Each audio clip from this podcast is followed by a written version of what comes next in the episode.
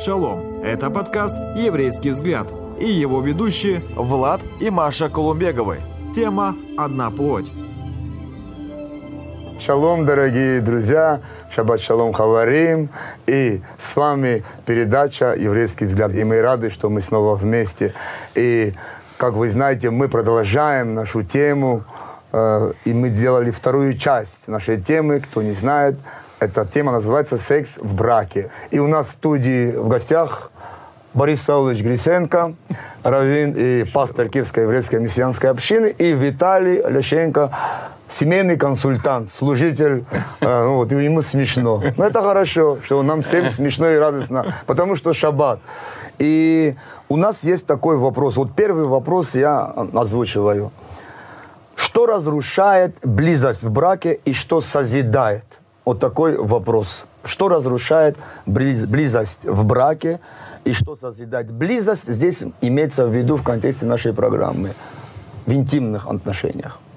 Хочется сразу сделать такой как бы акцент, что сегодня слишком перегрета вот эта вот тема, и мир сегодня слишком как бы перегревает. Он дает слишком, э, слишком большое ну, как бы, э, ожидание, слишком большие как бы Э, требования э, к, к сексу. То есть, когда люди говорят о сексе, они начинают что-то ну, неимоверное. Это как бы вроде как бы та штука, на которой вообще вся семья строится, вот как бы вот, угу. ну, то есть вот вся жизнь построена как бы вокруг секса, и для этого и и брак делается, и для этого семья создается. Нет, послушайте, друзья, э, ну как бы секс это вообще как бы ну не э, не центральная часть. Мы в прошлый раз говорили, что э, наша жизнь, она вообще как, э, э как э, мужа, как муж и жены, то есть это можно отобразить как пирог. Ну, то есть, который как бы, вот у нас есть большой пирог, который порезан на много долек разных. И вот секс или как бы близость, это только одна такая как бы маленькая, маленькая часть, маленький э, сегмент, маленький фрагмент этого как бы, ну, всего пирога. Угу. И поэтому, если мы воспринимаем, когда мы говорим близость, это между мужем и женой, как бы у нас есть близость, то есть то, что как бы нас объединяет, то, что, то, что соединяет. Мы не можем здесь говорить только как бы о, ну, как бы о сексе. То есть, если теряется вот эта вот интимность, близость, то не может такого быть, что весь пирог, он как бы хороший, угу. то есть он пышет, а одна маленькая, ну, как бы, э, часточка в нем начинает, как бы, ну, загибаться. Либо же весь пирог, угу. весь пирог загнулся, а вот это вот одна наша вот, угу. э, ну, такая долька секса, она прямо, прямо буяет и становится, ну, как бы центральной. Так, так не может быть. Это, это те вещи, которые, как мы говорим, э, э, то, что ну, как сказать, интимность это то, что э, когда два человека э, близко, и те вещи, которые как бы притягивают, ну, то есть, которые делают, чтобы нам было хорошо вдвоем, то есть мне и моей жене, то есть, чтобы нам было хорошо вдвоем. Эти вещи и созидают близость. Например, ну, как бы, какая-то романтическая обстановка, например, э, какой-то, ну, как бы, ужин, например, хорошее доброе слово, э, уважение – почитание, угу. э, принятие, слова благодарности. То есть все эти вещи, они, они имеют прямое влияние на, на близость. То есть, э, ну, как бы, представьте себе человека, который, э, ну, скажем так, грубый, жестокий, э, там, э, сидит там в, гряз, грязных, э, грязной угу. рубашке, за, за, засмальцованных штанах. Хочется ли к вам как бы с ним близко как бы быть?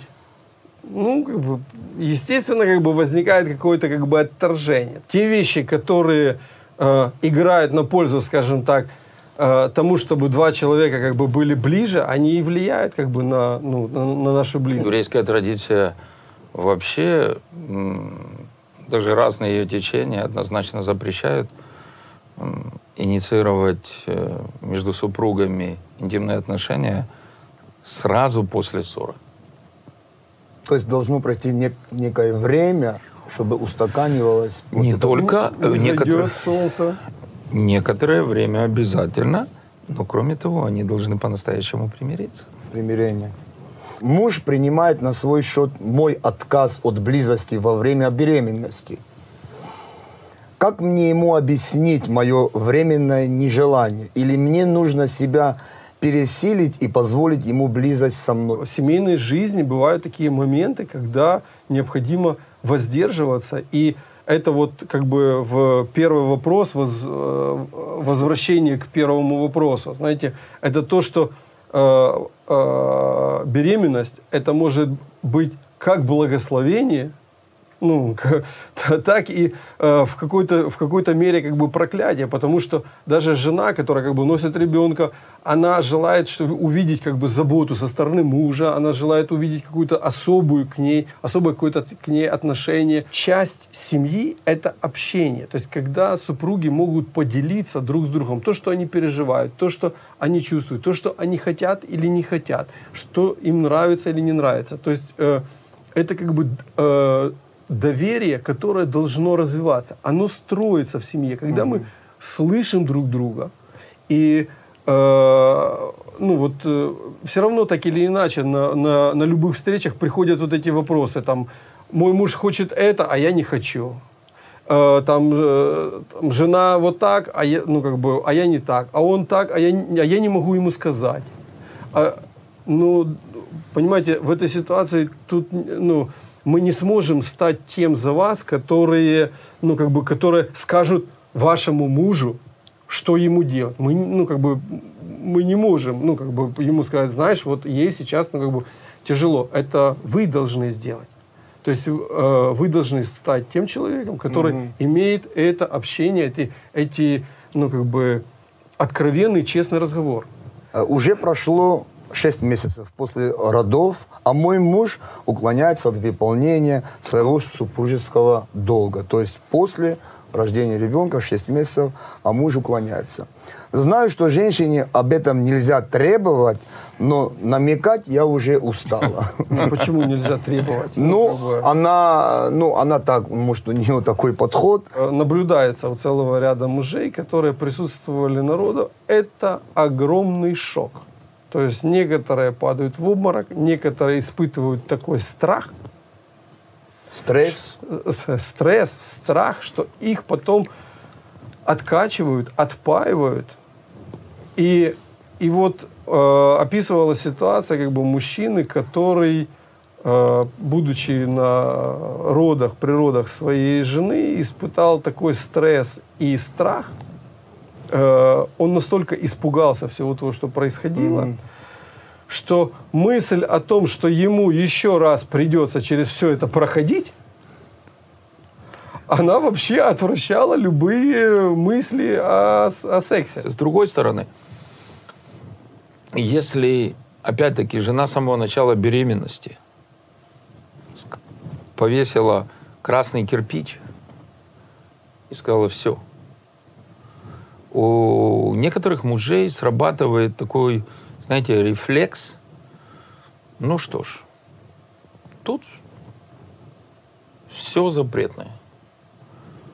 И происходит такая, знаете, смесь.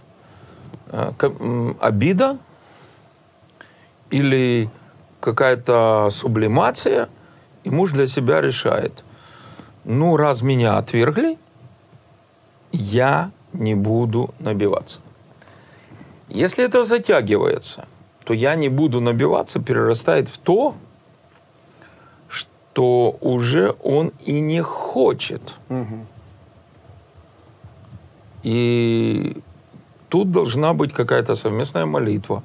Сто процентов. Какой-то совместный откровенный разговор. Возможно, что тут нужен духовный консультант, наставник, который честно, открыто поможет в этой ситуации им разобраться, потому что нам неизвестно, да, какой причина. из тех возможных вариантов, да. что был назван в данном случае. Такой вопрос. Я устала от постоянных подозрений, которые я испытываю к моему мужу. Пыталась с ним говорить, но чувствую, что он говорит мне неправду. В прошлом он обманывал меня и позволял себе интрижки на стороне. Интрижки. Когда сейчас доходит дело до интима, эта волна негатива просто меня поглощает, и я всячески стараюсь избежать близости с ним. Я понимаю, что это палка двух концов. Посоветуйте, как можно спасти нашу семью. Мы можем только сказать о каких-то похожих случаях, с которыми мы уже сталкивались. Не пытаясь э, мощным духовным рентгеном проникнуть в эту ситуацию. Сто процентов. И были подобные ситуации у нас. Значит, первый вариант. Действительно, под интрижкой подразумеваются измены, и они были в реальности. Теперь, что делать в таком случае с жене? Судя по письму, муж покаялся в них, жена его простила и приняла. Значит, ну, по крайней мере, были у нас, э, мы разбирали подобные ситуации. Муж покаялся, прекратил эти интрижки. Семья восстановилась, укрепилась, жена его простила, все хорошо. Она его простила, а воспоминания Остались. И каждый раз, когда она э, должна с ним лечь в постель, вот. Что это значит в реальности? Как вы думаете? Что есть реально непрощение обида. Есть действительно обида. Есть горечь. По крайней мере, есть серьезная боль внутри. И эта боль, она дает определенные последствия. Эта боль блокирует отношения. Эта боль блокирует доверие. По крайней мере, боль. Ну, скорее всего, обида, непрощение, горечь. Она смотрит на него, ну, не эта жена, ну вот с э, теми ситуациями мы сейчас имеем дело, с которыми мы сталкиваемся. Вот жена в таких ситуациях смотрит на мужа, как на изменщика. Касательно этой и некоторых ну, как бы других ситуаций, мы должны всегда помнить, что в первую очередь у нас есть Бог, который решает любые проблемы, который может, может помочь. И большинство из э, этих вопросов нужно начинать с обращений к Нему. То есть в по- помощи э, решения вот этих проблем. Если человек Да, искренне да, хочет да. спасти И- свою семью, и то есть открыва- решение да, открывая однозначно. перед Богом так, как она это видит. Пускай даже оно может быть неправильно, но просто искренне перед Богом, честно открывая и прося Господа помочь, но потом, конечно же, и быть готовым э, принять э, ответ, который, может быть, Господь даст, э, даст ей. Представлять себе другого человека во время близости с мужем, тире, это измена? Э, люди все время хотят найти э, вот ту вот э, как бы границу, до которой им можно играться в эту ну, как бы игрушку, А, играться. Ага. а уже с какой точки начинается грех? Ну, то есть вот, ну, как бы, и дайте мне, пожалуйста, определение. Ну, то есть, и, э, скажем так, э, как бы полноценно ну, ответить на э, вот, ну, то есть э, нарисовать полосы, сказать, это белое-белое, черное-черное. А посередине Э, гвоздик. Да, посередине гвоздик. То есть, ну, опять-таки, как бы большинство из этих ситуаций, о которых мы говорим, это, ну, э, это разное. То есть мы должны понимать, это разные люди, разные ситуации. Кто-то в этом, кому-то это первый раз в голову пришло, а мы сейчас скажем, вы знаете, это грех, и вообще, и, и человек упадет в страхе и не будет знать, что, что делать. И- и- а мы скажем, ну, это еще не совсем грех. И это услышит как бы человек, Который в системе. который в системе представляет Практикует себе, себе э, такие не представления. жену, а каких-то красавиц, вторую, третью, у него там фо- фотографии лежат, и он себе... пред- Понимаете, как бы, и мы сейчас скажем, да нет, это, ну, как бы, это еще не грех. И он скажет, фух, Ну, нормально. Опять-таки, здесь, конечно, в общем-то, даже мудрецы Талмуда и последующие иудейские авторитеты солидаризуются с Новым Заветом. В этом вопросе. Да, так же, как в ряде других. Ну, Новый Завет был раньше. И они совершенно ясно говорят, поскольку у нас еврейский взгляд, то мы, я думаю, должны как раз отмечать их точку зрения. Они совершенно ясно говорят, что это неправильно, и это мешает серьезно. Вопрос. В какой степени является это грехом прелюбодеяния? В какой-то степени, конечно, является. Даже на таком начальном э, этапе. Теперь, если это непроизвольно приходит в голову человеку, жене, но чаще мужу, тем более такому супругу, которого был богатый, к сожалению, опыт интимной жизни до брака или в предыдущих браках. Или человеку, который страдал от порнографической зависимости. Что в этом плане, по сути, одно и то же. И он борется с этим, но это еще его атакует. Я думаю, что такого человека надо поддержать. Не надо его осуждать. Это не значит, что каждый раз он должен исповедоваться перед женой и говорить, дорогая, сегодня, когда мы были с тобой вместе, с нами также была Мэрилин Монро. Очень хорошо, чтобы у него э, был мужчина-наставник.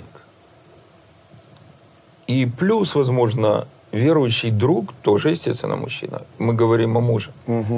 Который бы поддержал его в этой борьбе, как сказал Виталик, и помогал ему разрушать эту твердыню. Потому что это твердыня, это привычка мышления, привычка воображения. Когда что-то, связанное с интимной жизнью, тут же цепляет в его памяти былые страницы. И это преодолимо.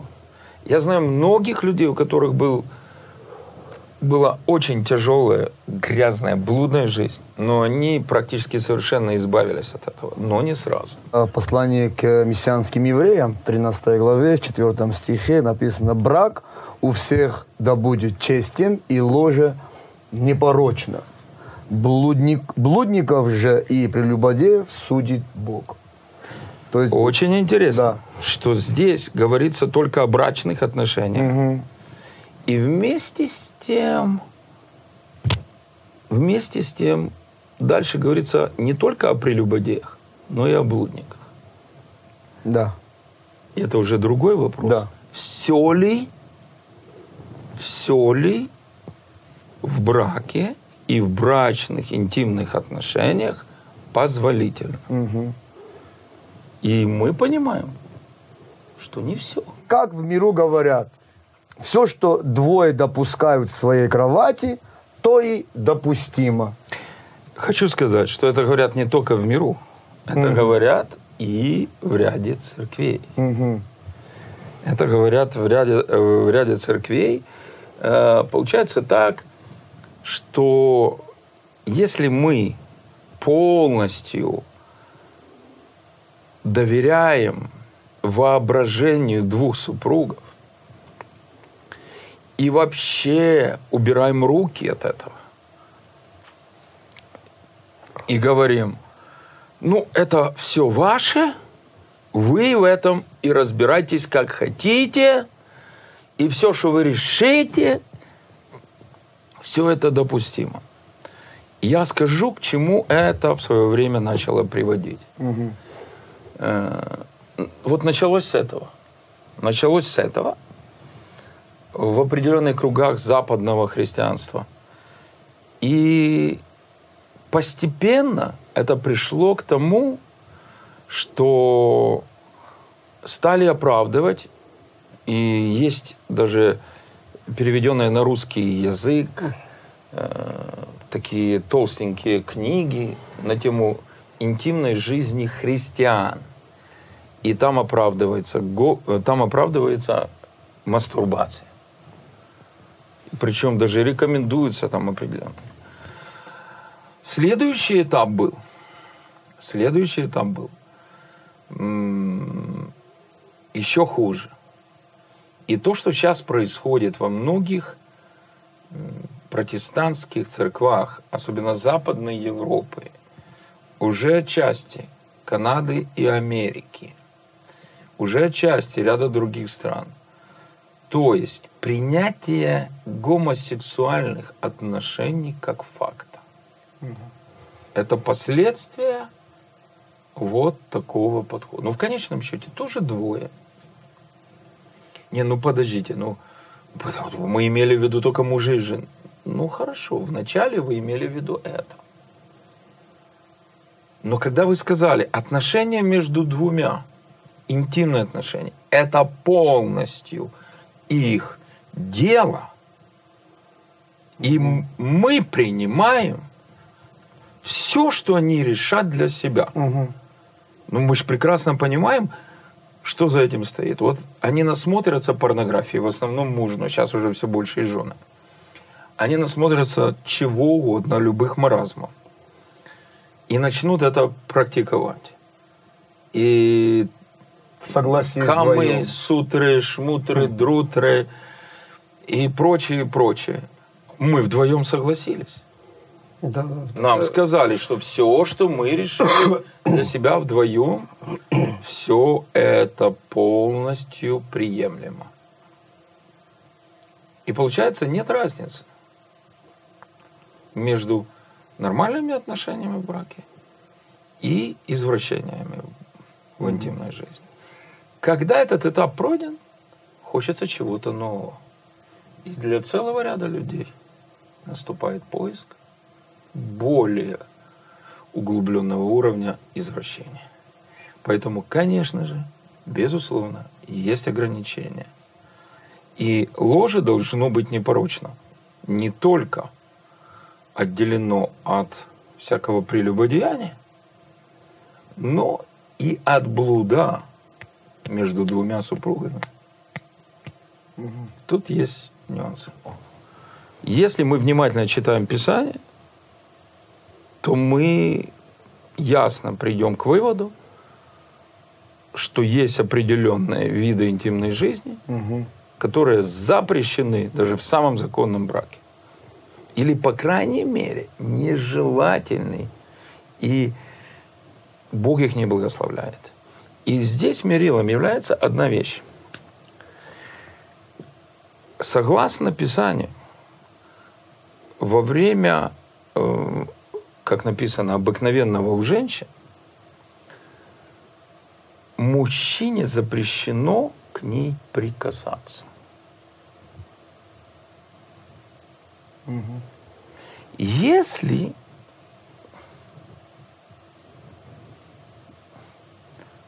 разрешены другие виды, дальше вы можете додумать. Да. То почему такое ограничение?